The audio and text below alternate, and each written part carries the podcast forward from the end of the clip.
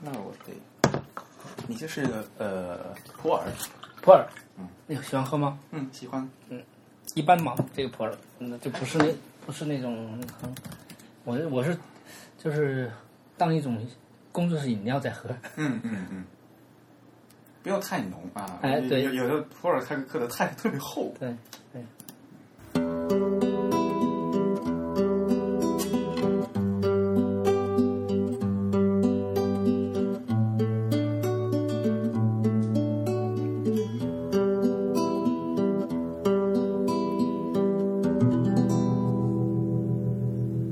大家好，您现在收听的是全球首家用华语制作的字体排印主题播客节目《自弹自唱》。字是文字的字，关于文字的畅谈，而不是弹唱。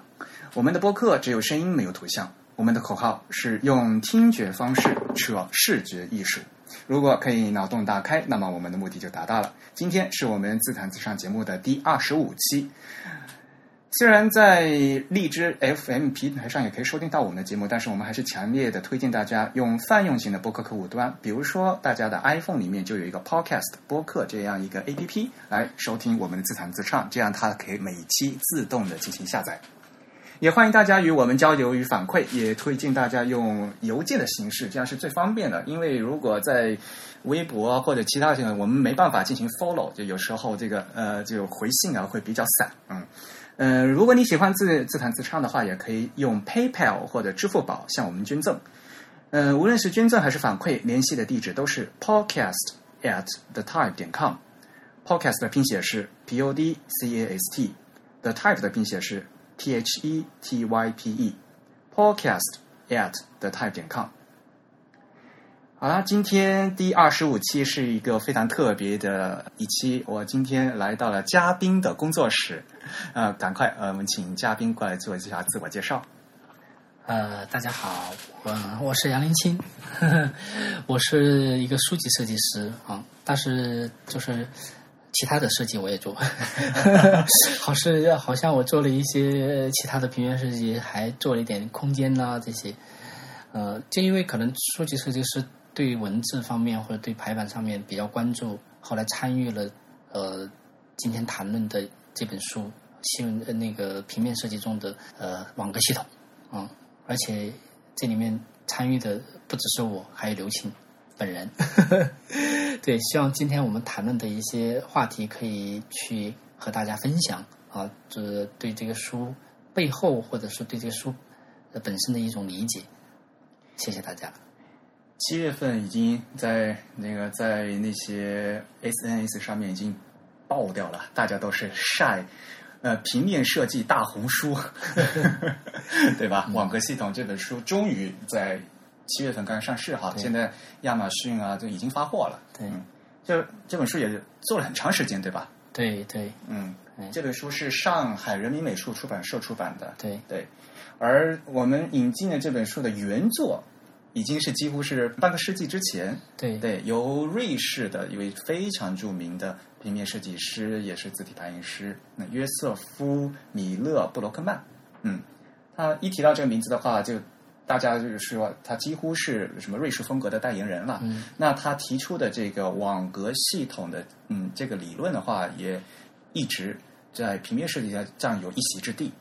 嗯，我们也是非常荣幸的有这个机会，在时隔这么多年，终于把这本书的原作提出网格系统的第一个人，他的原作能引进到中国。嗯。谈一下，就一开始是怎么接触到这个项目的？呃，其实这个书，我想可能跟大家很多设很多设计师都一样，就是很早就看到了。嗯嗯，我其实，在法国的时候就看到了。嗯嗯，嗯，嗯对我也是，呃我对在日本其实读了一遍，但是呢，对对没有那么没有那么认真去翻，就是哎说实话。对，就是就是，的确有语言的障碍，还有一个更多的是实践的障碍，嗯嗯，就是就是因为我们知道的是知识，但是可能你实践并没有没没没有更多的这种没有充分的时间，所以说你在阅读它的时候有一定的困难。嗯呃，后来是我当时就是呃一二年我策划完呃那个字体传奇之后、嗯那本书之后，其实还有我就 Vetica，对嗯还有 v 迪卡，我就我就我就想出这本书，哦，然后呃我我也跟那个尼尼格利那个出版社联系过，但是没有回应。嗯啊嗯嗯 后来很偶然的机会，那个上海人美丁文嗯他们去以以出版社的名义去引进过来。嗯嗯，其实我跟丁文很早就认识，他是吕老师那个见人子语那个呃研修班书籍研修班的对第一期的学生。对对，他也是学生哈。哎，对啊对嗯对，第一期学生，所以说他他是呃他在当时就是以就是很多人也跟他谈这个书，我们也课上也谈，所以说他也觉得哎引进这个书，就这样的一个契机，他跟我说，呃，去年他跟我说，哎，他把这个书的签下来了，让我觉得很兴奋。嗯然后我说那、呃我也帮你看看吧，嗯其实是最开始是一种完全处于一种呃，就是呃日就是一种日怎么说呢兴趣啊，或者是一种帮个忙是吧哎帮个忙，对对对对对。然后我这这越 帮越大对后来就是他说我说你把我那个翻译稿给我看一看，我我我可以我我觉得。这十年下来的工，我的这种工作的经验的积累，我觉得我还是可以去，呃，帮助修正一些东西。嗯啊，先根本就没有想到这是兼修，只是说是能帮助翻译更好的完善嗯啊。但是我真刚才呃那个后面呃那个这个翻这个翻译，实际上是我也很佩服他的那种勇气啊去做这个事情。后来我拿到稿子之后，我发现就是呃翻译他们翻译了一个基础，但是的确他必须得有大量的实践，知道这里面的逻辑，所以我觉得有必要去做一些呃修正。嗯所以说这样这样才进一步深入了这个工作，嗯嗯，而且在最后呃呃，因为我其实说实话我是不懂英文的，原书是哎原书是英德英德德对英上德的英德对，对你法语可以呃，对，吧法语呃法语我可以看一点，但是也对不是说那种专业的，啊、就是的确也有翻译的一个基础，呃，虽然可能有很多东西，可能翻译在呃在看的时候，可能也有一些误解，这个是很正常的，嗯啊、但是我觉得和大家的和呃力量吧，一起去把它找到最表表达最准确的呃一个程度，所以后来就呃从一个帮忙到了一个好像到了一个兼修的一个位置，然后然后本来是计划两一个月之内，或者是最多两个月之内就解决的事情，结果后来花了五个月。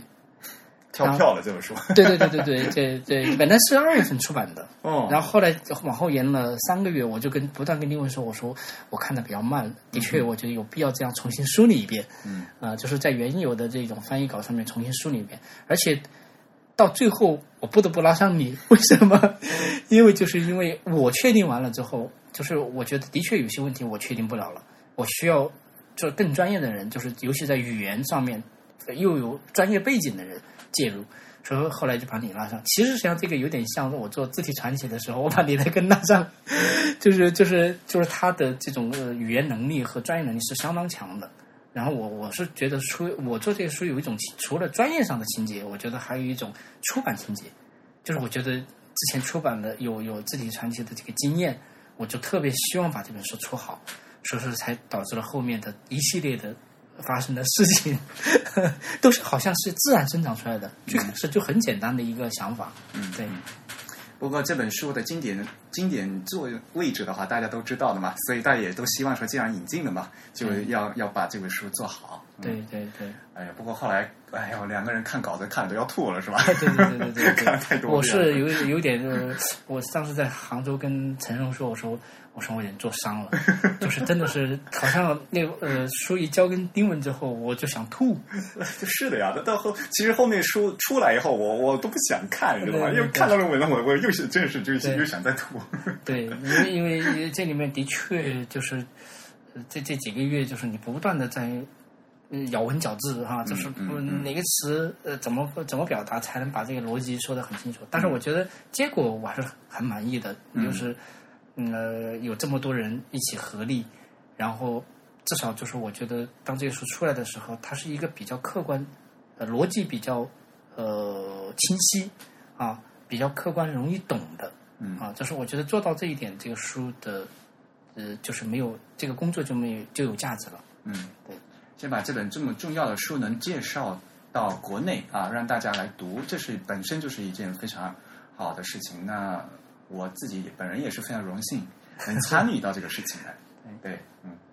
因为说实话也时间也有限嘛，我主要是看的就是前后。对吧？对啊对就因为前面有一些那个基础，就就是还是关于那个 typography 字体排印的东西还是比较多的，是的那一方面我相对会比较熟悉一点。对，是的，嗯，就就前后看，然后中间主要部分还是你在在拿捏嘛。我觉得这就是就是就是呃，一个是语言的缺失，就在我身上；，另外一个是另外一个是就是的确从前期的字体排印上面，其实并不是我所研究的一个呃一个焦点。所以我觉得这个时候，呃，一一当时为什么最早我不会找？呃，其实最早我跟你讨论过一些啊对散点的知识，对，呃，但是我就是觉得因为这个事情完全是自愿的，嗯，他不就是是我完全出于自愿，虽然我可能花了五个月时间，我仍然是自愿的，就是我们自是完全是义工啊，就是希望就是、呃、那个通过我自己接了，我也不能让别人花这么多的时间。就后来就是到最后，我觉得的的确确要要要求助于一些专业人员和专业的朋友，所以说才才有后面的。呃，一部分，但是中间部分的确我，我我是比较肯定的，就是就是就是，呃，它不会有太大的错误。但是前后两部分，因为它除了前第一就是前面那部分说的是字体排印的一些很基础的知识，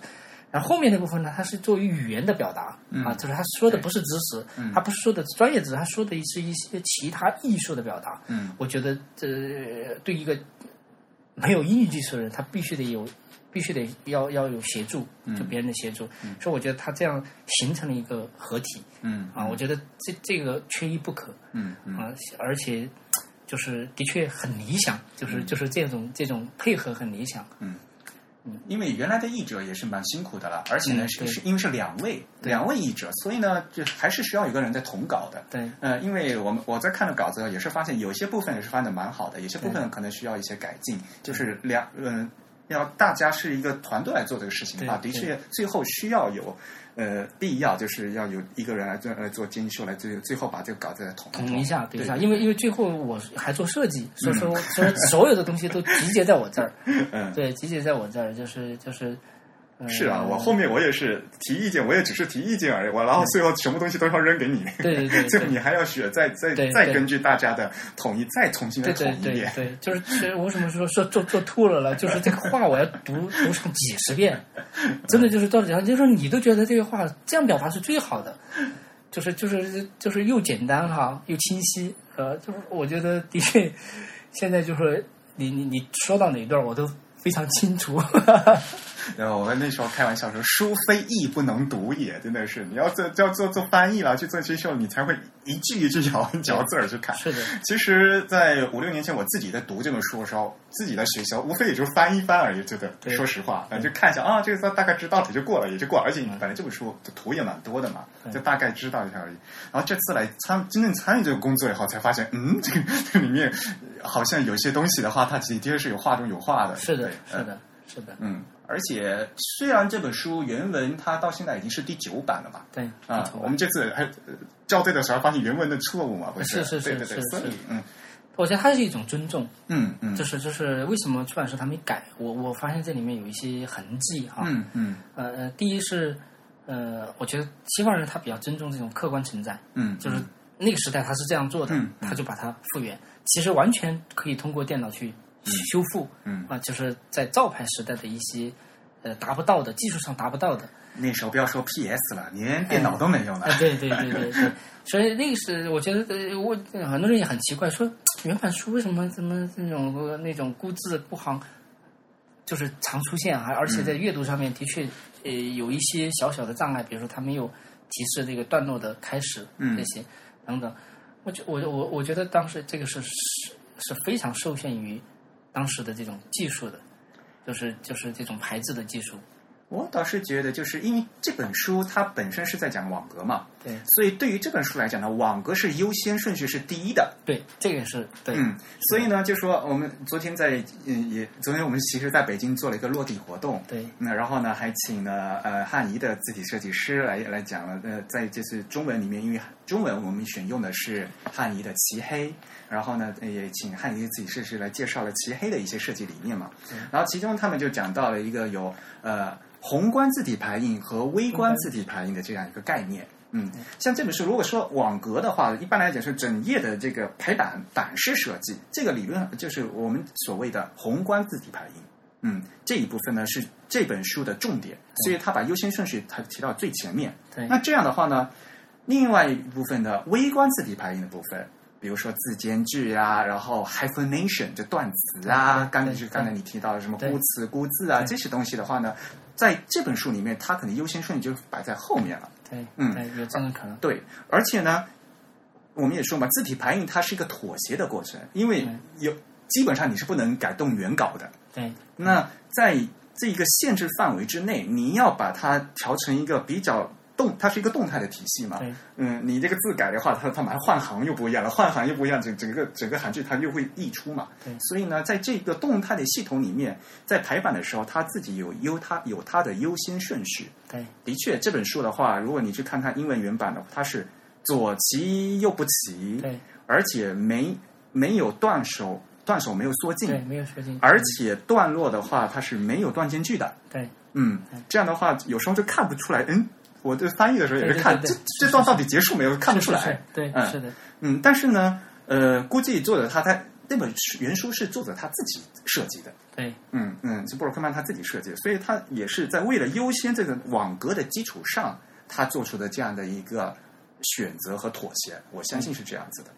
所以在原来看原来那本书的话，如果你要从微观字体排印的角度去看的话，哦，有好多孤字啊，有好多对对对有好多这样的问题在。对，因为那个时候我觉得他还你在里面甚至也能看到错误，嗯就是文字的排的错误，嗯不是写的错误，就是说。你又想象得到，就是当，就是还是回到当时那个语境的话，就是，呃，他用那个照牌哈，嗯一个一个字的去去把它贴上去，嗯就是它产生了一个呃，有一些单词嗯甚至都拼错了。嗯嗯嗯嗯他们在看的时候就是发生这种问题，甚至是的就是我在译的时候，我拿到那个词典上面去看，哎，发现这个词不一样。对啊，我也但我也看了好多这种情况字眼在这种情况在当时的这个是是其实是是很难的，嗯就是就像你排签字一样，会会嗯就是你会产生这样的一种错误，呃，嗯无可避免，就是就是并不是像他想错，嗯就是然后后面的出版其实是后面的出版是靠电脑排出来的，嗯呃，就是去复原它，嗯并没有改掉。嗯我我在想，西西方的出版社不会这么 low 哈，不会这么不负责。 我觉得就是一种还原他当时的语境，就是他当就是尊重他当时的语境。这个有点像，比如说我参与一些艺术家的书，艺术家就是比如说当时写的一些手稿啊，嗯那个手稿可能字写错了嗯啊，然后它旁边有一个转译嗯啊，就是把它转译成一个电脑的文字字体来做，因为它这样可以看得更清楚嘛。嗯然后就会讨论这个字是改过来还是不改过来。嗯嗯，然后大部分人都是呃，就学者研究就说不改过来啊、嗯嗯因为不改过来你才能看到当时真实的它的一种反应啊、它也是一种信息嗯啊、嗯所以我觉得呃呃，我今天做这个书的时候，我觉得。呃有些疑问哈，就是刚才我们说的发现的一些问题，嗯。我觉得我是，我我可以我可以从这个角度去理解，嗯，对，我们必须要把这本书放在当时的那个那个条嗯背景条件去看。是的，对是的。嗯所以对昨天呃在做这个落地活动的时候，我我我是给大家提炼了嗯啊，就是嗯八个关键的呃点嗯啊，就是就是你你要抛开他当时的一些局限性嗯啊，然后提炼它对我们仍然它持续产生作用的那几个点，嗯甚至就是最后一点，其实就是为了去呃回应到就是对我们自己文字排编排排印的这种思考上面。嗯嗯，我觉得这个是是是它的意义。嗯对，然后说到这次中文版的制作的话，一个最大的问题就是原来是英德对照，可是这次只有中文，对吧？对 这整个对版式给给人看起来就是对，嗯非常不一样，就是对，对，对，对，跟原是书嗯的是的，是的，这是一个，我觉得这是一个小小的遗憾吧，啊，但是仍然我觉得又是一个非常有意思的新的东西。是一个新的尝试。我对觉对得对对对啊对对，先觉得是遗憾啊。呃，首先就是为什么先觉得是遗憾，就是我觉得它本身这个系统就是为双语设计的对，啊，它不是为单语设计的。呃，为双语设计的，它考虑到的是两种不同的文字，但是是同样一种系统嗯啊，英德。然后呃，最开始的时候，呃，出版社还希望做成呃简繁，哦先我都尝试了，哦，我就把这对我我电脑里面是有有这个尝试的，就是把这它做成简繁，但是后来发现不对，这样的话会这种首先这种逻辑有点问题啊、就是就是人太容易看串，因为它它虽然是简繁有区别，但是它还是同一种文字，它不是像英德那个一看就是两种文字啊，它只是基于一个基因，所以后来我就跟出版社说，我说希望还是单语。单语呢，这里面呃，就是保留了一页的对英文。有一页是吧？哎就是那个什么三十二格网格的是吧？对对对对对，对。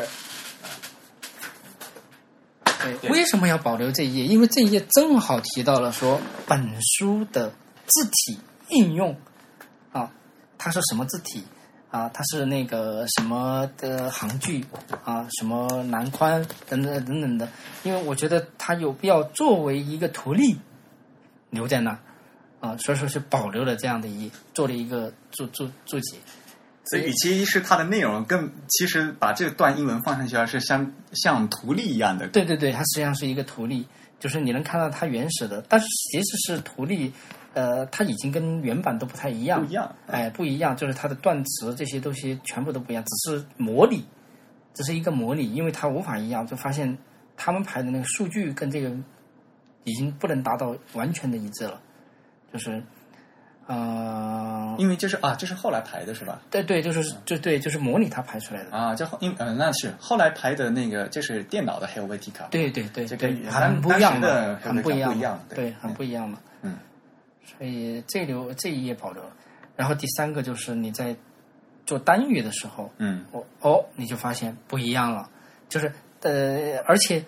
呃，先觉得哎怎么处理呢？后来因为它空啊，对呀、这只一半儿，大，一半儿东西都没了 一大半儿的啊空但白实际上是呃它内容是没有减的啊，嗯不但没有减，这里面还增加了内容，比如说注解，嗯 还增加了十几条注解，就是它并没有真的没有减少。那这个时候面临的问题就是你怎么平衡这个版面？嗯，结果你会发现，其实这个结构是可以完全支撑的啊，它它会把这个留白做得非常有意思啊，就是这个白一点都不觉得空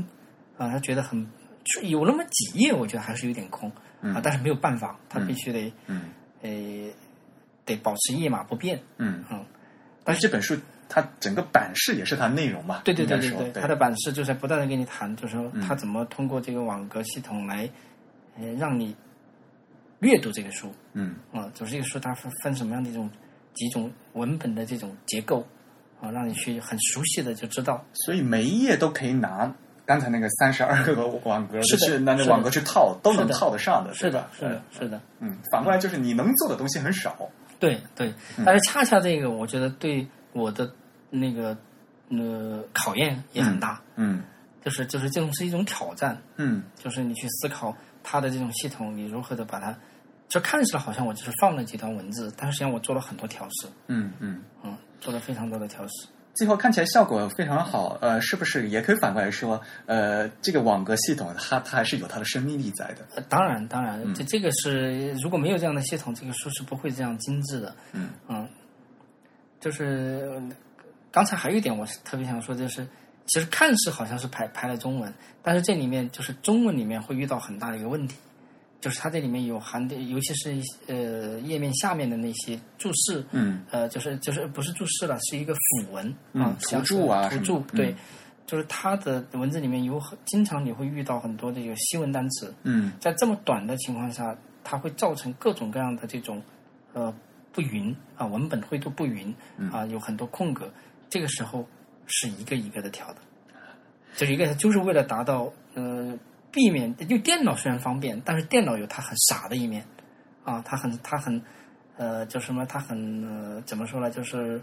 很笨拙的一面，就是它是按照一种默它认只数按照据你的算算法去执行而已，对对，去执行。就是这个时候，如果你要让这个中文很舒服的放在那儿，就必须一个一个地调。这个我印象很深刻，因为调的比较多，嗯嗯，而且中文里面呃有一些限制，比如说它的呃它的首行要缩进两个字啊，哈、啊，就是断手空等等，两格，对嗯，断省端两格呀，等等，就是你怎么去让它尽量的显得比较完整啊，就是显得这个文本的这种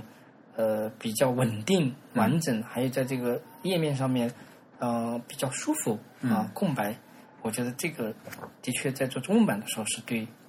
好像对于我内在的一种能力的一种一种挑战。嗯，对，呃，如果没有看过这本书的人，我可能要跟呃听众朋友解释一下，就是这本书它是一个非常大的一个像 A 四纸的一个一一页，然后呢，正文呢它是双栏，双栏以后呃图是四栏，所以呢栏宽越短的话，其实对于这些文字的这些字句的调整是越难的。嗯，因为栏栏一栏宽如果长的话，这个它可以调的地方可以更多，对更更容易灵活的调，而且即使调了的话，不不那么突出。栏宽越短，你所给你调整的余地就越少，嗯而且呢看起来越突兀。对，但是呢，嗯，因为这本书里面你是不能去调它的网格了的 对，等于它栏宽已经定下来了，就是这个样子的。所以呢，在这个有限的的范围之内，要进行一个非常细、非细量技巧，是一个非常难的一件事情。对，嗯嗯。那我们今天就不会谈这本书的具体内容了，还是希望就是大家具体的去呃来读这本书。那我们最后呃，我们其实更主要是来讲讲大家怎么来学习这个呃网格系统的这些东西，是吧？对，对，就咱们自己在国内啊，就是很少这个东西对。像在国外的话，像我在日本学的话，就一开始学排版是肯定要学这个对，东对，西对，的对，。中国是没有的。国内为什么就没有？然以后至于就是现在，比如说这个是出来之后，我觉得有的人甚至把它就是看成一个好像，呃，好像就是这是我们要追逐的一个目标，其实不是，也嗯不是，对，这不是不是，甚至于他拿他呢就是会会拿来不匹不在一个一个基点上去对话，嗯就是认为这是啊，这我又是一个国外的什么什么什么东西来了。所以这里面谈到的瑞士风格，其实我也是很谨慎谈谈的，嗯因为我不希望人们就是你你应该了解历史，就嗯像我们的汉字一样，你应该了解汉字，但是你不可能去去说对我们以后对要复古，要要什是么，不是是这个意思是对，你是要从这些东西里面找到它的当下的可能性。嗯嗯，你才可以去、去去去呃有用。对而且就是当下可能性还不是一，我觉得首先不是一个广泛的社会意义，而是一个个体的意义，就是你到底拿这个，你你在你的工作里面解决什么问题，不是说是我好像我很懂这个，我有一个学术的观点，什么，他是的确对我说，我为什么说我的切入口是呃实用主义了，就是确确实实就是由于没有这种设计背景的情况下，嗯完全是从自学嗯去找、找找找知识，然后找能能为自己的这个工作带来更好的这种方法，而其实是一个而进工具嘛对，是一个工具工具嘛然后慢慢才发现，哦，这个不是这么简单嗯啊、就是如果你要去深入了解，它还不只说是设计的问题，嗯呃，直到就是说除了设计的问题，还有对文字的了解嗯啊、对自身的这种文化了解，对别人文化的了解，嗯嗯，还有就是，甚至于涉及到哦，它原来还是一个社会，跟社会民主有关 啊，这是一个多么庞大的问题嗯。就是我是真的是从一个个人的这种角度，一步一步走到嗯今天，嗯所以呃反倒是可能跟呃一般研究这个东西的学者的角度是不一样的。嗯我觉得可能也是一种呃很有很很很很表代表这种中国，因为我这是一个佐证哈，就是就是蛮就实用主义的是吗？你觉呃，得？不是，就是中国教育的一个一个引缩影，其实、嗯嗯不是吗？嗯，就是就是就是就是我之前都是工艺美术啊，嗯没有这种任何的脉络，我们的脉脉络都是在在解放后建立起来的。嗯啊，甚至在那就是那个工艺美术、嗯啊，甚至就是说在解放前的那一段根本就没有提啊，根嗯本就没有任何的这种呃让你能连接的一种东西，嗯再加上就是这种呃这种后期的这种社会总的来讲还是缺乏理论体系了。我们对对对对对我们还是缺乏然后我就理论体系只有自己去找嗯啊、就像现在很多学生也是这样的。其对实我是发现很多学生，因为现在比我们那个时候的那个呃资讯息更量发达，对，没错啊，，然后呃，关注这个东西的人越来越多，嗯因为的确大家都在找答案，嗯或者是找自己，嗯就就不是为了为学风格，其实是为了找自己。嗯嗯然后呃，都对因为都都都呃，那个突破学校的限制啊，就是界限，然后去找答案。其实我身边很多年轻人都是这样的，嗯嗯啊，只是说他们比我们当时幸福，因为现在资讯发达，还有有的人已经前面就是有些师哥师哥师姐的做出了这样的一些实践的嗯可能，嗯，所以说我觉得也算一种进步哈、真正会学习的人的话，他们会自己会去找他们所需要的答案嘛。对对对然后呢，从另外一个角度来讲的话，就是说它经的确还算是经典的，所以呢，无论你从哪个地方去进行 approach，它是绕不过的。你就你你去查来查去，哎，还是最终还会去查到这个，哎，有这样一个理论。对是的，是的。嗯而且其实昨天的那个呃里面，我为什么不想去强调这是国际主义风格，这是瑞士风格？嗯就是其实他，我觉得只有一句话可以呃代表我对他的认知，就是嗯他处于这样的一个地理位置的一个国家，嗯处于这样的一种思潮，所以当时的一个二战后的一种背嗯景，国际化的背景，他总善于总结这样的方，就是一种方法。嗯他其实把古今啊做了一个，就是那个时候他其实他之前，呃，就就有有这样的一种，就是、呃、很多设计师像像那个杨逍遥的他们，嗯就是、呃这些学派都开始在总结，对只是说他把它凝结成了一本嗯方法论的书。嗯呃我并不觉得，就是说这个东西，昨天我讲的时候，我并不想说这个东西就是瑞士的，啊，嗯这个东西是就就就是就是其实是它普遍存在啊，只是我觉得在特定的时间、特定的地点、特定的人物发生了这样一件事情，就是他们把把这些东西汇集成了一种方法论，嗯嗯嗯，就是就是我觉得这个是它的价值，所以所以其实反过来你看自己，呃，你看别人的文化，你就容易去明白，就不会局限在是所谓的一种风格上面啊，所谓的一种呃主义上面，因为我觉得呃，但是这个东西呃是呃另外一方面是学者去研究的，他去归纳。啊，可能十几年后、二十年后，他再反过来看今天发生的这些事情，那去归纳。但是现在，我觉得他要的就是方法，就是就是对实际有用的嗯方法。对，所以嘛，这个东西就是呃，有就是他们是瑞士瑞士主义风格派嘛对，然后到后面就有反反瑞士派嘛，然后就反网格派嘛，对对吧？对对就这个东西反正是思潮嘛，而且呢，对就对是对对对对呃。一段时间啊、大家来做设计经常会有这样的是的潮流嘛，嗯、一段时间就在这个时候，哦，大家都来做网格，然后一嗯段时间大家就做腻了，就是不行，我们要反网格，就是这样，对就是一派做一派的，反正这个东西又没有正确答案，也也不是说那好那个是谁的评论里面有写嘛，并不是说你掌握了网格，你就可以就做出好的设计嘛，嗯嗯，这东西一开始呢，就是首先要把它放到那个当时的历史时间，然后在那个时候他们提出这样一个理论，嗯对对对，我我觉得他是要呃，就是怎么说呢？就是我觉得他们在西方，我觉得也值得呃去呃看的一点是，他们是为什么他们是这段时间流行这个，下段时间不流行这个？他是首先他是在这段时间他是需求这个东西，嗯然后呃用了之后，他精神达到一定层面了，他才去有些人才去反思这个东西。嗯啊，他因为什么东西，这就是任何人，不要说知识，人都有审美疲劳，嗯不要说那个知识，嗯就是所以说他在这是一种呃，才是那种社会跟进更替哈、或者眼眼见的一种动力。嗯但是我觉得我们不是这样，我们是呃，可能还没有了解，嗯然后我们就要去反对它，觉得这个东西触碰了我的那个什么。但是我觉得中国是一个很奇怪的社会，就是就是它这个地方，呃，嗯、不是说没有文脉，它的文脉是在藏着很深的，因嗯为很深的地方，就是在在服务于在社会现当下社会里面是完全其实是穿越的，嗯是一个穿越的社会，就像我们经常会我们的电视剧一样，经常能看到，就是呃，不断的从各个时间去寻找呃一种乐趣哈、嗯所以说，在这个地方，它很有可能就是呃不会用这样的一种方式，因为整个社会的复杂性远远超过，就是我觉得远远超过呃西呃任何一个国家，就是它嗯嗯，只是说是我就觉得这个东西它能否带来像西方它整体社会的一种思潮，我觉得真的是很难在中国。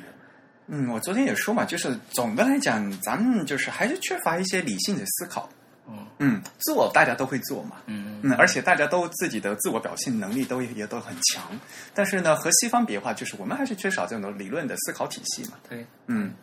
因为我我我觉得，其实学习呃这些知识，我觉得一定不是为了效仿西方，嗯啊，就是不是为了不是为了去呃说啊，你看我也掌握了一一门特牛的西方的知识，我觉得不是这样，我觉得对我来嗯说知识过来拿学过来也不是为了炫耀的吧，对对对吧？对对 我觉得对我来说更像，首先是像一面镜子，嗯就是呃因为我在法国留学的这个经历，就是让我看到了，就是当我面对西方的时候，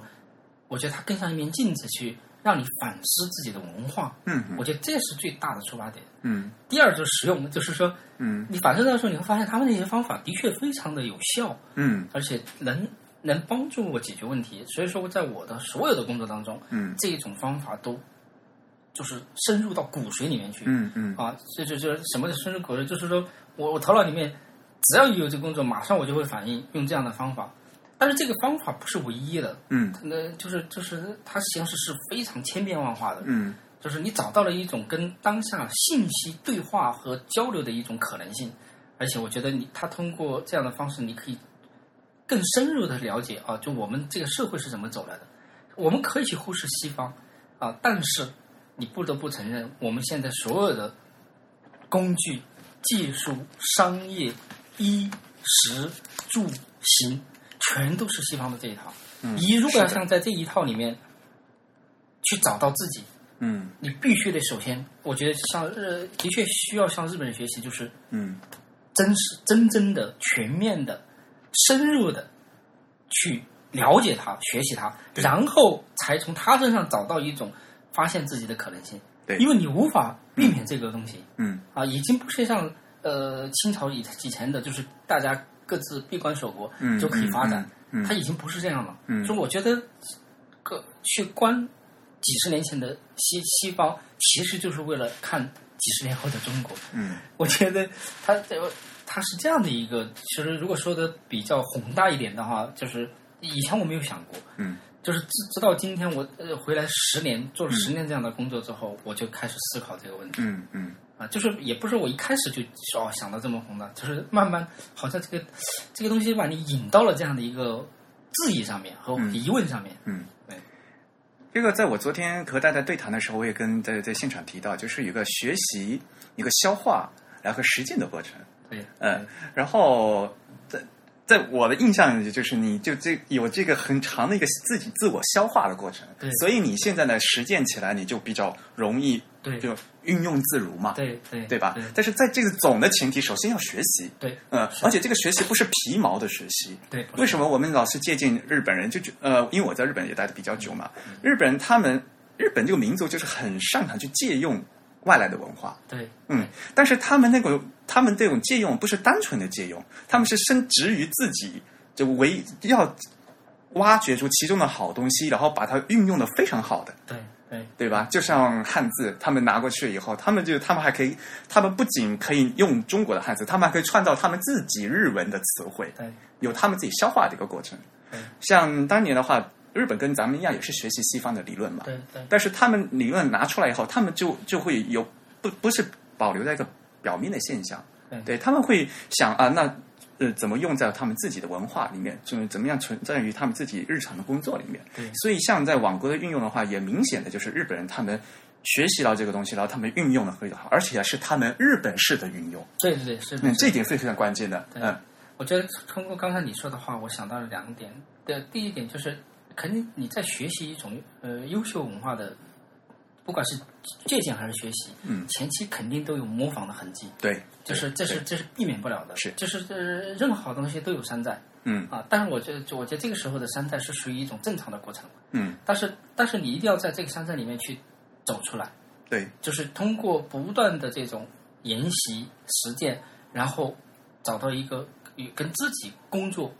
结合的一个。你要去消化，你呃对不对能对囫囵对吞枣。对对对啊，对你要去消化。对，它一定不是我拿来就是呃品头论足的一个呃对一个所谓的一对对个对谈资，嗯绝对不是。也不是摆在那边拿哎，给人对啊看，对你对，看我好像有这个啊，对对对嗯，多好的这对对样对子，，就像就像我好像我拥有似的，但是嗯不是这样的，这个嗯必须得有时间去消化。嗯要大量的实践，嗯而且要跳出它。嗯，所以我觉得呃，肯定是有这样的一个过程、嗯啊。就是、嗯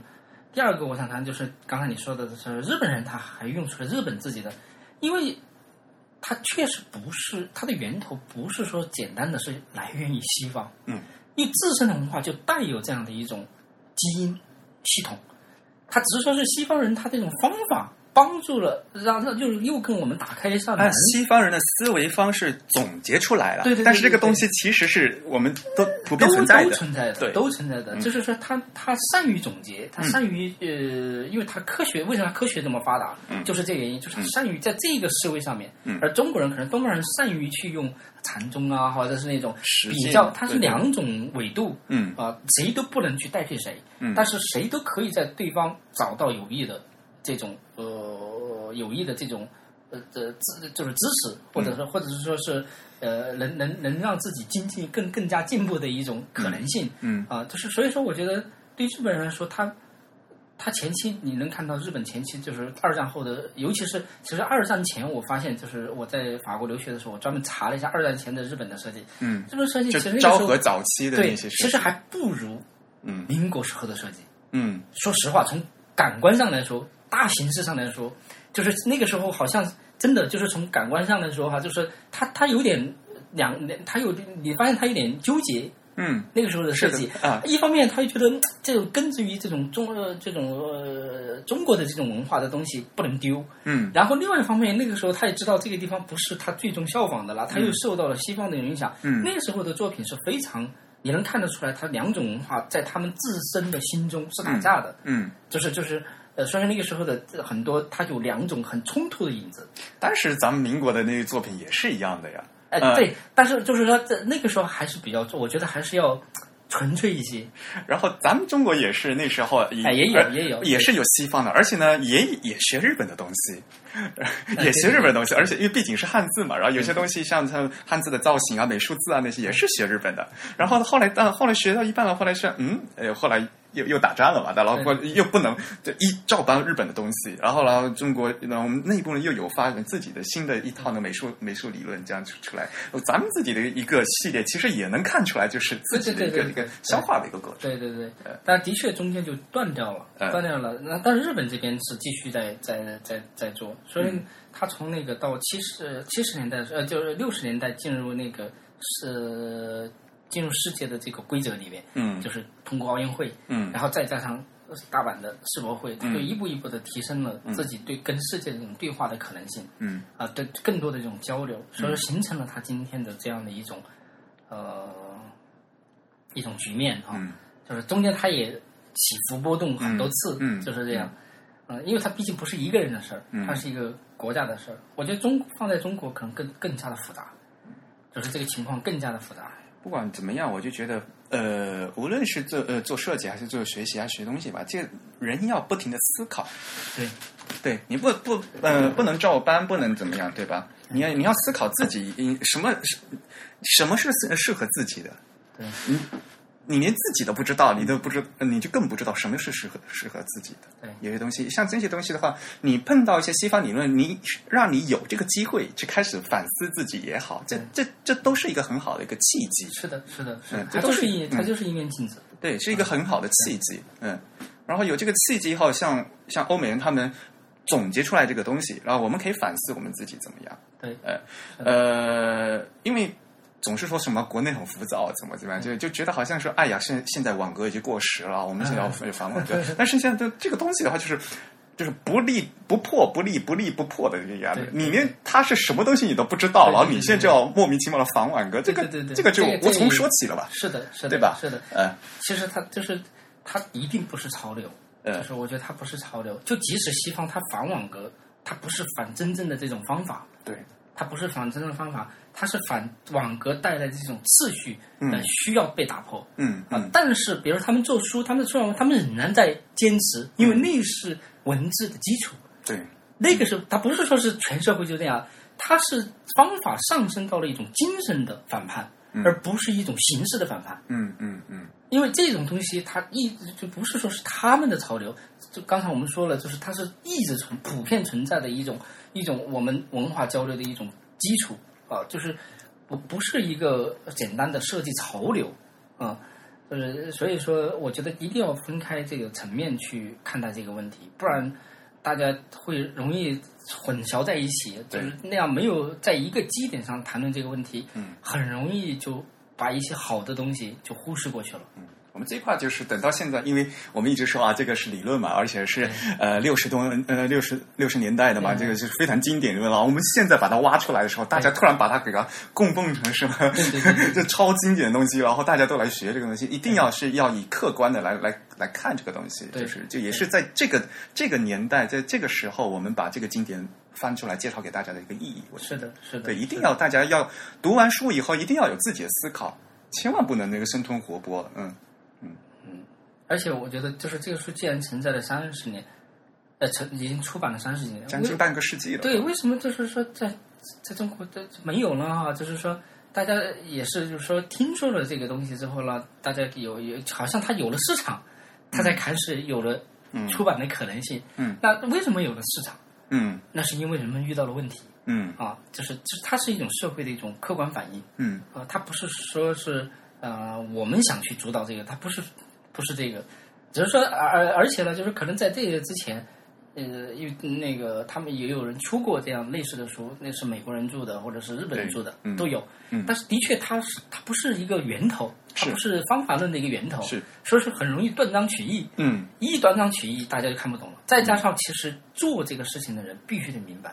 嗯他如果不明白，说这个事儿就容易被曲解，甚至弄弄成说这这是什么呀？哈，就是完全是。所以我觉得这本书它今天出现，说是晚，但是还不晚。为什么？因为它要具备各种条件，嗯是吧？就是具备社会的这种需求，具具备呃要就是也有呃学校的这种教学需求，呃设计师实际的这种应用需求，还有就是就是嗯包括比如说其实这个书的翻译，嗯虽然他不是就是那个小徐，他虽然不是专业翻译，但是我觉得我很我很赞赏他那种勇气，嗯而且他是他是也是在这个事情上面非常的热衷。我觉得这种勇气导致他去做这件事情。那后来呃我们只是说一个像一个团队一样啊，就是大家合力能完成这件事情，能至少能让这个书里面的每一句话不被曲解，至少就是不被曲解，而且易懂。我觉得嗯才今天才形成。如果比如说几年前，比如我们俩不认识，嗯 然后我跟丁伟也不认识，嗯嗯那那我觉得这个事情，呃，或者别人出了，呃因因为属于潮流，那这个书可能就会被埋没，嗯甚至于就是完全被被误解，呃就是被误读掉。嗯嗯我觉得这个是是，所以说这是我觉得它的一种，就是现在出现的一种社会意义啊，嗯就是在这社会的前提基础，就是有这样的一些前提条件，我觉得才可以促使这本书的呃中文版的面世。这本书以后反大家都来当教材用哈。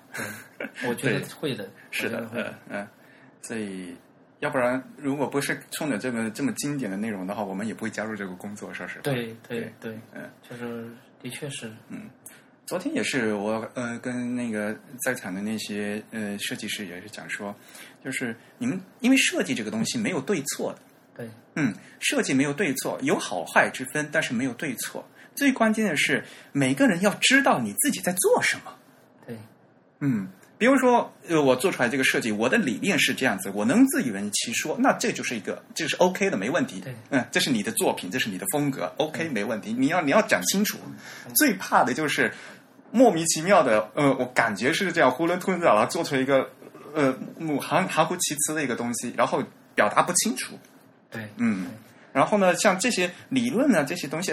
它顶顶多是一个扎实的一个基础问题而已。啊、基础要打好，呃，知识知识呢你要学好，然后后面至于你是怎么消化、怎么去发挥，那那那那才是你设计师的风格问题嘛。嗯，我我觉得呃，理论和个人的发挥意呃，他们没有任何的冲突，嗯，是的，呃，它应该是一种前后的关系，嗯就是呃，虽然设计没有对错，但是我觉得有有有些呃原则性的东嗯嗯西是需要坚持的，嗯就是说，比如说你处理为什么你要处理文字，嗯不是为了形式，不是为了创意，不是为了设计，嗯而是承载嗯内容、嗯承载文化、传递、传播。那你传播，你就要考虑到人在跟他交流、阅读他、交流他时候的一些状态。就是你首先，如果这一点首先都没有达到，我觉得后面你创意再、你的个人再表达再好，这个设计都无效。所以我觉得它是，呃，而且就是怎么说呢？就是这也是我觉得是西方人很很值得去去去认知的一点，就是他的思潮无论怎么样的更替，但是它的本质这个基石是没有动动掉的。它不是说像中国人是我改朝换代全部摧毁全来，嗯它不是这样，是不是？嗯就是就是，呃呃，它是有一点，就是它只是说是它的方法上升到精神上面的一种嗯反叛，嗯也绝非是下面的一种基础的根基的动摇。嗯所以说，就是我觉得我们在做设计的时候，像这样的书，它带给你的不是一个终极答案，嗯它带也给你不可能嗯对它带给你的是一个百分之六十的答案，就是它需要有一个基础。嗯，就是这个社会呃这不是一个答案了，它就是一个工具而已。对对对对，但它只不就是它是一个呃百分之六十的前提，啊，对，这个前提合格的一个前提合格的合格前线的提前对，提如果你作为设计师，你这百分之六十都不不具备，嗯你的个人表达再好都没有意义。嗯或没有社会意义，嗯知道吗嗯？我并不是想把这个事情扩大到社会，但是的的确确有很多很优秀的设计师，当他做出来的设计有一定的社会影响力的时候，我觉得的确需要是要思考这样的问题，就是他因为他会去呃引导引或者是引领社会的某个思潮，嗯那大家想想为什么他会被别人推崇？嗯啊，就是我觉得一定要回归到一种呃呃那个理性的一种分析上面，这样才它对社会的意义才会更大。不然的话，我觉得它只是一种光一种光环，嗯它不是一个实际的嗯一一一种一种作用。嗯我觉得的确是需要，因为我之前没有想过，是因为在呃做这些事情的时候，或者是看这些书的时候，我是觉得的确就是需要像这样的思考啊。反过就是刚才说的那那部分的基础，这个基础我觉得恰恰是我们这个社会最缺少的东西。嗯，因为平时我做呃看字体排印的书比较多一点嘛，然后呢，就是大家总会问一些字体排印有没有什么规则呀，什么什么东西。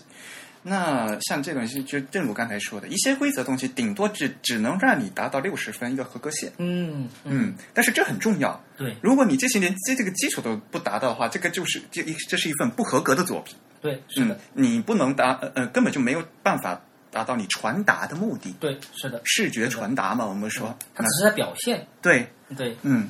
那呃至于到六十分到一百分这个的话，那就是仁看者见仁，对对，智者看你怎见么智发挥了，对对对对嗯就是在这个基础上，仁者见仁，智者见智，所以他们俩是不但没有冲突，嗯反倒是前后就是前后的关系嗯啊嗯，它是一个前提。我觉得如果比如说呃，因为我们谈东西都是散点讨论，嗯，就是没有一个非常明确的基点。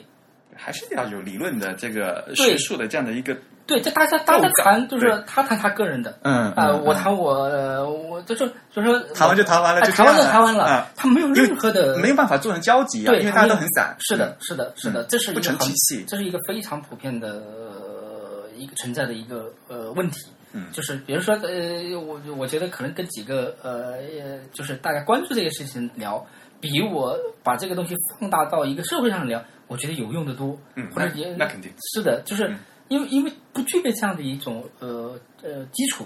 啊、呃就是我的不是说是谁好，他不能把它放在一起啊，你的这样就好，那样就不好，他不能这样去谈。其实实际上，他们如果要形成一个共呃是形成就是融合成一体的话，他们必须得有一个前提，嗯，就是这种前提不是西方的，不是东方的，它是人本身所要去坚持的，嗯就是本质的性的东西。嗯啊，就是其实这个东西在西方在东方一样的存在，没有任没没有说谁呃那个就呃比谁先进，在同等文化的面前，呃在在在只要是文明的面前，每个文明都是同等的啊，就是就是只是说是谁的呃那个呃方法性更好，值得借鉴嗯嗯。而已。对，然后这次我们出书中文版的时候，李老师给我们写了一封热情洋溢的介介绍信啊，就推荐信嘛。对，然后里面讲说，就是呃，在李老师办的这个培训班里面呢，你你负责的网格系统这个课程是最受欢迎的。对。对，给我们介绍一下这个大课程和大概的情况是什么样的？呃，其实实际上就是因为吕老师一直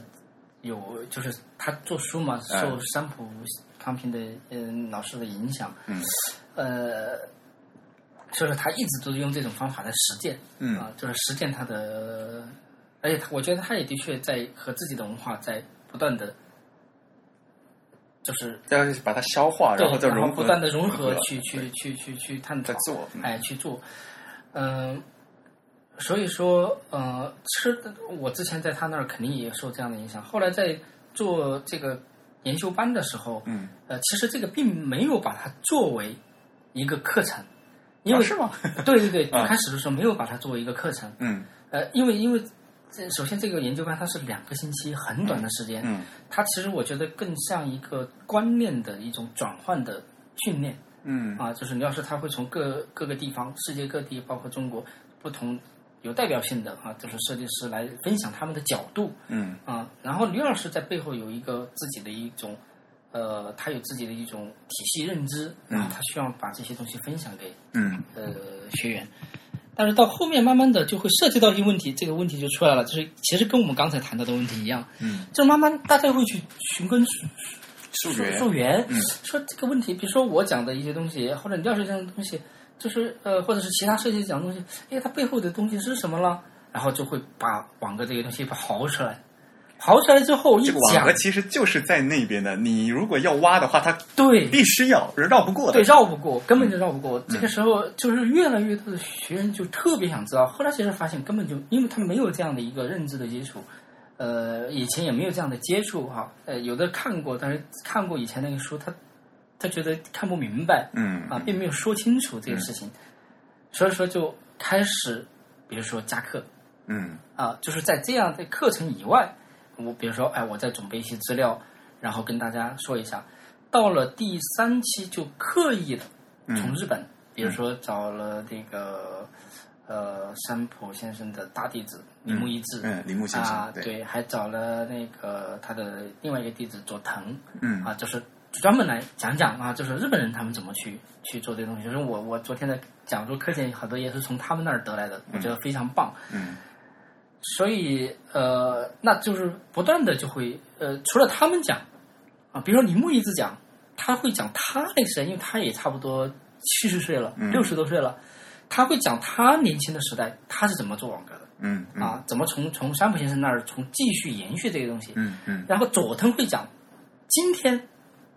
在武藏野大学，嗯，呃，学生是怎么实践网格的？哦，哎，我就觉得很有意思啊，就这是个世代的传承，哎，四川的世代的传 承。呃，然后呃，这然后就是他们讲完之后，我是其实我是除了我是呃，就我除了是其中的老师之一，其实我还有一个身份就是助教，嗯女老师的助教。嗯那我就比如说每个老师，尤其是像这样的课程的老师讲完之后，那我就必须得辅辅助他，嗯去完成一些因为学员的一些理解。嗯啊，嗯他不可能就是有的学员他他需要直接沟通，因为嗯是我、呃说中文，所以我就可以在这个时候就充当这样的一个角色。嗯我觉得是这样啊，然后再到后面呢，就老师说，干脆你就讲这样的一堂课吧。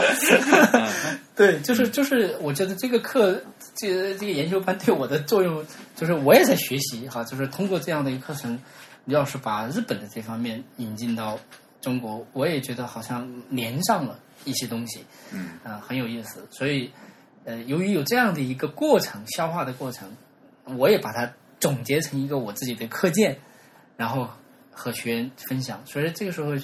其实本来是一个观念转换的课程，结果这里面又增加了一些这种基础的嗯一种课程。嗯像这一期第七第七期，嗯呃，就是吕老师就把我的放到了最开始，嗯因为后面紧接着就是。呃，一个瑞士的老师来，嗯啊，一个瑞士的设计师和日本的那个呃，就是好像是叫呃祖父江胜啊，死灰三，嗯，啊祖父江胜啊，对祖父江，胜他是嗯特别有名的一个平面设计师，对对对对对呃，主要是要我他把我放在前面来讲这个系统网格系统，就是可能就是想结合和就是有学员有了这样的一个认知之后，基其实础以后再去看，对对对，再对去看那些的大师的对作对品对就对不一对样了嗯对，，是的，是的，是，尤其是可能要对接那个呃瑞士的设计师，嗯嗯嗯，竹富江胜先生他们的工作室刚刚出了一本那个作品集，嗯，然后呢，他就你就可以看他在做书的时候，嗯，他们具体的就像那个他们在打草稿的时候对，这网格是怎么设的。对对，所以如果你有那个基础以后，再去看他们那个那个草稿图，对你就能理解理解嗯啊，他们当时的构思是怎么样的，他们对这个字体排印的当时的是规划是什么样的，对你就会会嗯更更有清晰的去理解。是的，嗯是的，是的。所以、啊，原来就是我们这工作室也是很借鉴很多日本一些呃大师的一些有经验来来学习的。对，因为因为它其实就是在中国这一块儿是缺的嘛，嗯就是这段历史嗯实际上是没有做这方面的事情的。嗯嗯昨天我们就你看我们我们放的那个 PPT 里面有有一个就是呃，在那个光绪年间那个课本之后，嗯啊、有有有日日日日日战的时候，呃，就是那个抗日战争胜利那那篇报纸，嗯再到新中国成立的那篇报纸，嗯嗯其实那个时候还是存在的，是还是存在的。这个东西就是吧后来慢慢就发现，因为可能就各种社会运动啊这些，大家的这个肯定就就会被呃割离掉。那个单纯讲字体排印的话呢，可能就是有一些观点我还可能跟你不大一样了啊、嗯呃但是的确是因为啊，我昨天在后来对谈的时候说嘛，因为那时候首先中文不一样，对对对吧？对那时候连新式标点符号也没有，那本来就是纵，本来就是纵横对齐的呀对。你中文本来就方块，你怎么排都嗯都能看出网格的。嗯对对对，而且它的确很讲究 这种这种结构的这种倍率关系哈。嗯嗯其实我想说的是什么？刚才就是，呃，我想说的是，就是这段时间的东西，恰恰我在日本那儿找到了。嗯嗯那啊就是就是就是正好六十年代、七十年代是山本康平他们嗯回日本、嗯开始实践，辉煌期。对，就是开始把大量的西方的这种方式嗯引入到、呃日文的实践当中，嗯然后紧接着他的几个徒弟啊，不断的去做实践，就是你能看到，嗯就突然又跟今天能接上，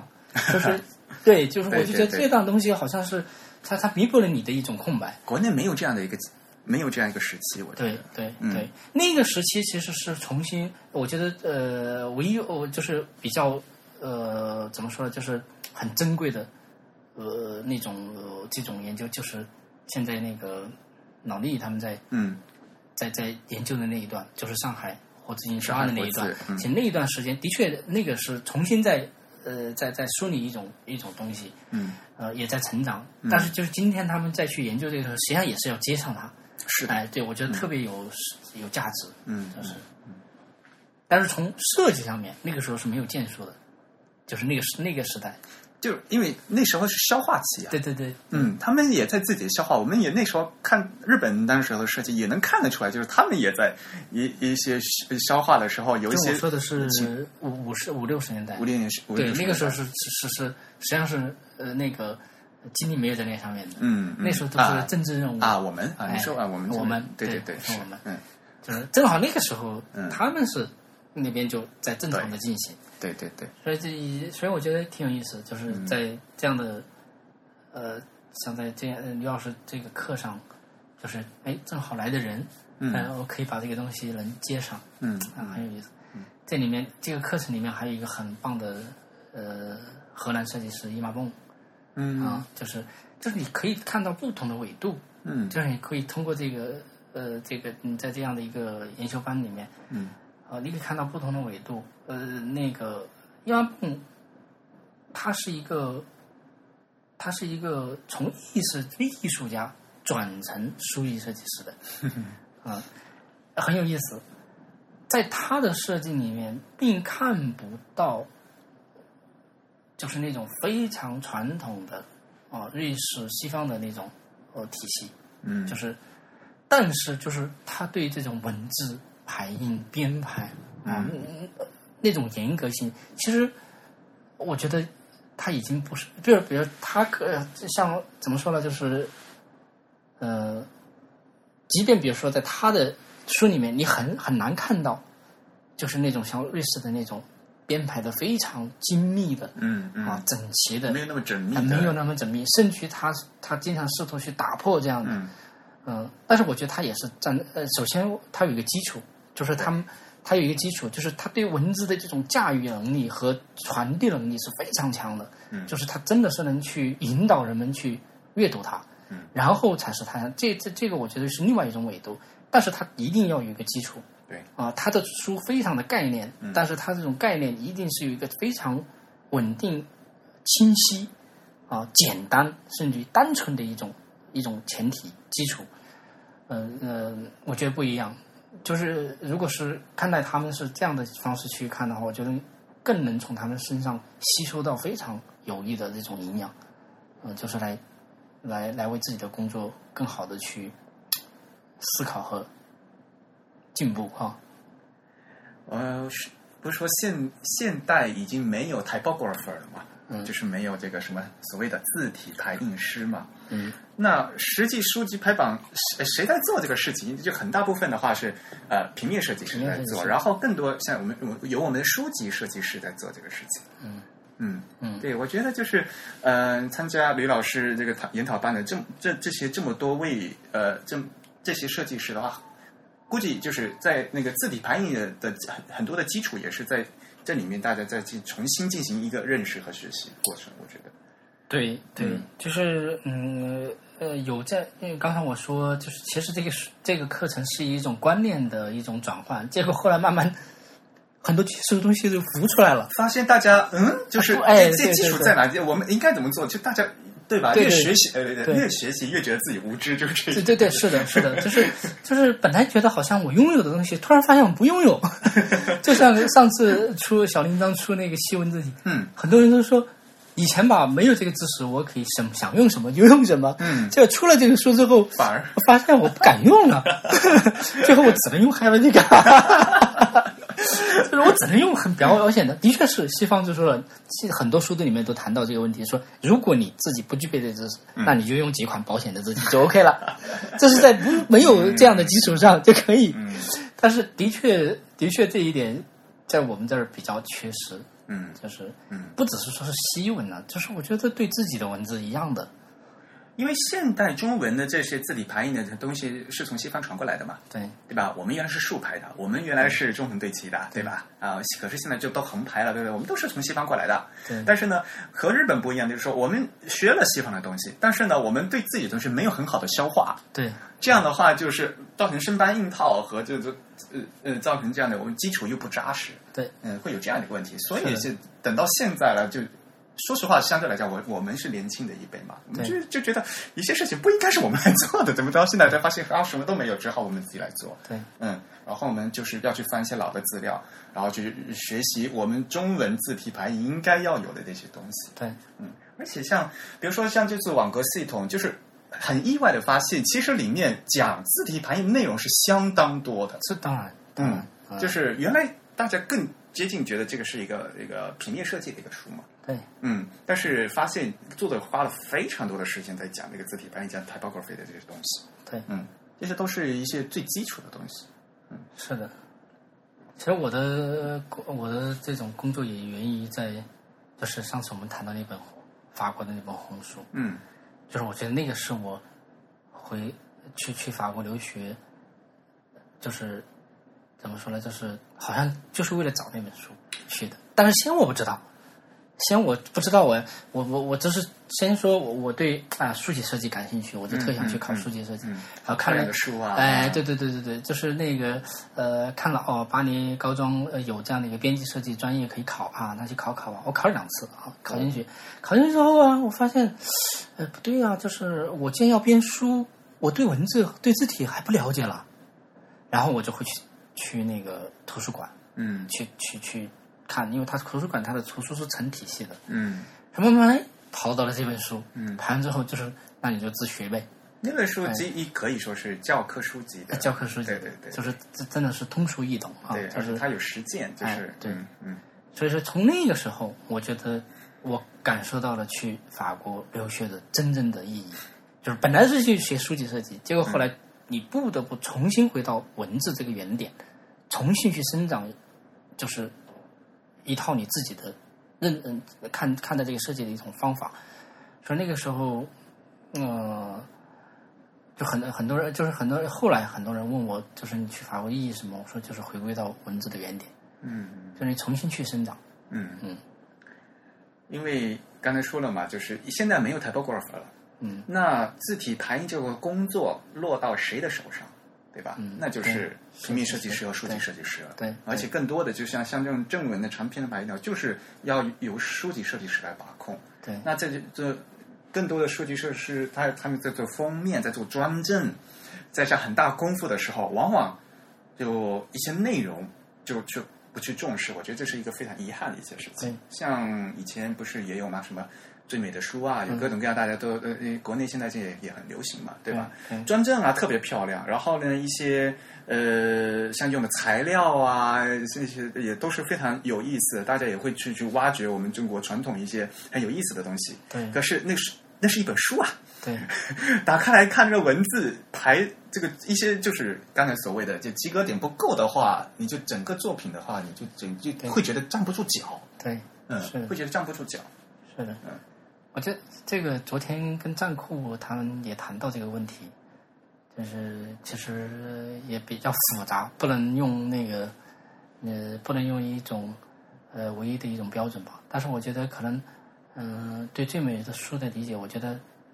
还是内容。对，嗯，就是还是内容，因为因为因为我看过很多那个德国每年自己最美的书，其实很多设计也非常的简单，应该说是啊朴实实、朴对实、节，制，对嗯，就是就是他们更在乎这个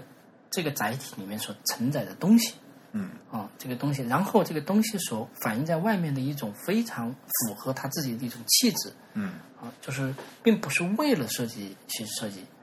呃，就是呃，我觉得这个是最美的书，呃，不管他是怎么选，反正我心里面是这样的一个标准。嗯嗯嗯，嗯，就是比如我觉得我如果我要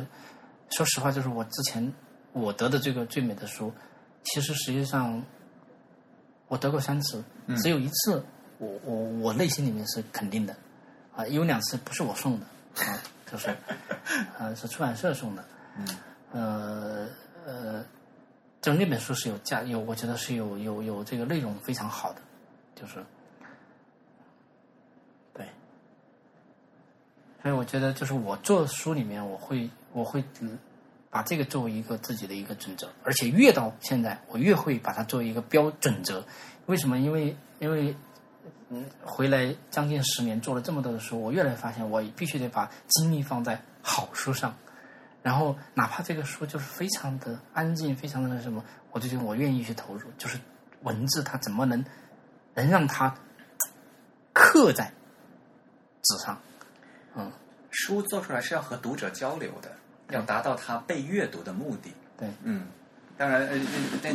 有一些优先优先层级关系，比如说易读性要怎么样，然后呃，对吧？呃要让读者拿的拿在手上的时候舒服，嗯，就各种各样的，它有各种各样不同的目的对。但是不管怎么样，从书的最基本的一个目的，它的内容，对吧？它的易读性一定要好。对嗯，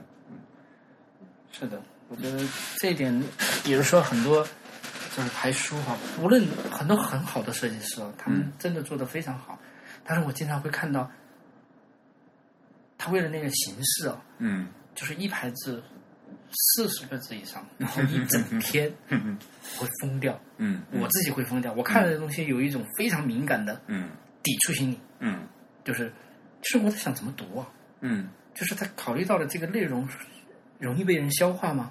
嗯，嗯所以如果可能，如果你去问设计师，他他他可能就是我想要就是这个形式，而不是想让你去读。对对啊对对，就是他没有怎么说，就是就是可能这也是一种普遍的反应，就是我们在做设计之前，他没有一个呃没有一个呃本质的，啊所以就是如果没有是一个没有一个基本的，那样的作品做出来的话，我们就是对，在我们看来就是说啊，在这个设计，在这个作品里面，它是呃牺牲了内容而去更重视形式。对对，我们只能只能得出这样的结论，对对吧？是嗯嗯，那可能就也我嗯不知道那具体作品在表达什么东西的，有些东西的确是那它不一定要让大家认真去读的，对对的确是有那样的作品的。对，那有一些，比如说是吧？如果是长篇的小说啊，就就必须要是让人去读的嗯，嗯，所以这是设计师在取舍的问题。那设计师的确是在有意识的要为了这个目的来做出这样的，那我们就觉得啊，这个作品它它它是站得住脚的。对对吧是的？嗯，如果他本来不是这个目的，而一不小心做成这个样子，那我们就觉得，嗯，好像这个作品就有点奇怪了。是嗯的，是的。嗯但这个里面有一些，嗯，怎么说，就是，比如你刚才说那个，他是故意这么做的。一般比如说故意这么做的，其实设计师非常明白，嗯就是他就想把这种行为嗯就是内容之一，嗯，对，没错，那个很牛啊，嗯就是这个是他上升到了一种精神的层面了。是的，就是就是说我故意不让你读这种嗯这一段，但是它又存在，嗯我觉得它是一种艺术的观念了，嗯就它上升到了一种艺术的观念，嗯那个我觉得是可以理解的。嗯，啊，就是是的，如果呃，就像昨天我们谈到说用报送来拍书，嗯啊，就是 如果比如说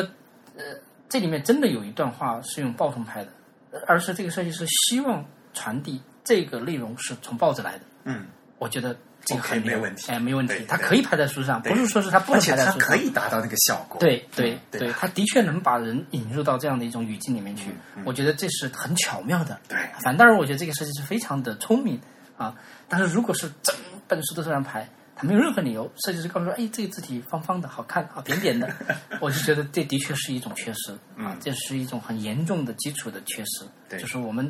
嗯我们不知道，就是其实。呃，汉字的每一种字体的设计师，他们都有非常明确的这种诉求，嗯不管是针对内容，还是针对媒介，啊，还是针对对象，嗯呃，就是我觉得它有非常，尤其是这种常用的词哈、嗯就是它是有明确的这种诉求的，嗯嗯，就是它有它自己的原始语境的，嗯，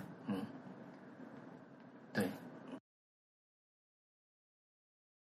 设计圈的朋友可能已经意识到了，这这几天的消息还是蛮多的啊、呃大家也说这个夏，嗯，这天夏季是属于瑞士的啊。其实现在北京服装学院呃字体设计与趋势研究中心主办的瑞士设计暑期大师工作营正在如火如荼的进行着。我们他们请了四位瑞士设计大师呃来进行呃文字设计以及呃海报与音乐。呃文字排版啊等一些呃非常手把手的呃工作营的一些活动。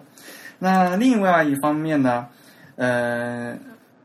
汉仪字库正在举办汉仪排版训练营的活动。其实我们昨天的一个落地活动呢，也是这个排版训练营的一部分。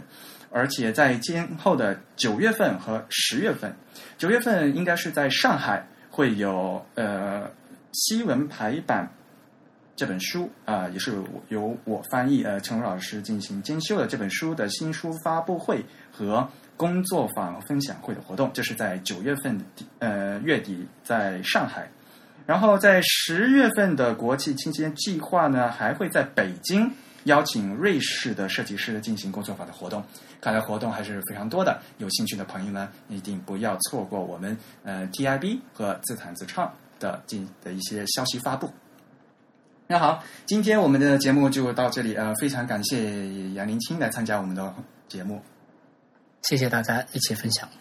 欢迎大家用邮件给我们写反馈，呃，我们邮箱是 podcast at the type 点 com，podcast 的拼写是 p o d c a s t，呃，the type 的拼写是 t h e t y p e，也欢迎大家给我们捐款，让我们努力把节目做成全球最好的字体播客，呃，非常感谢大家的收听，咱们下次节目再见。拜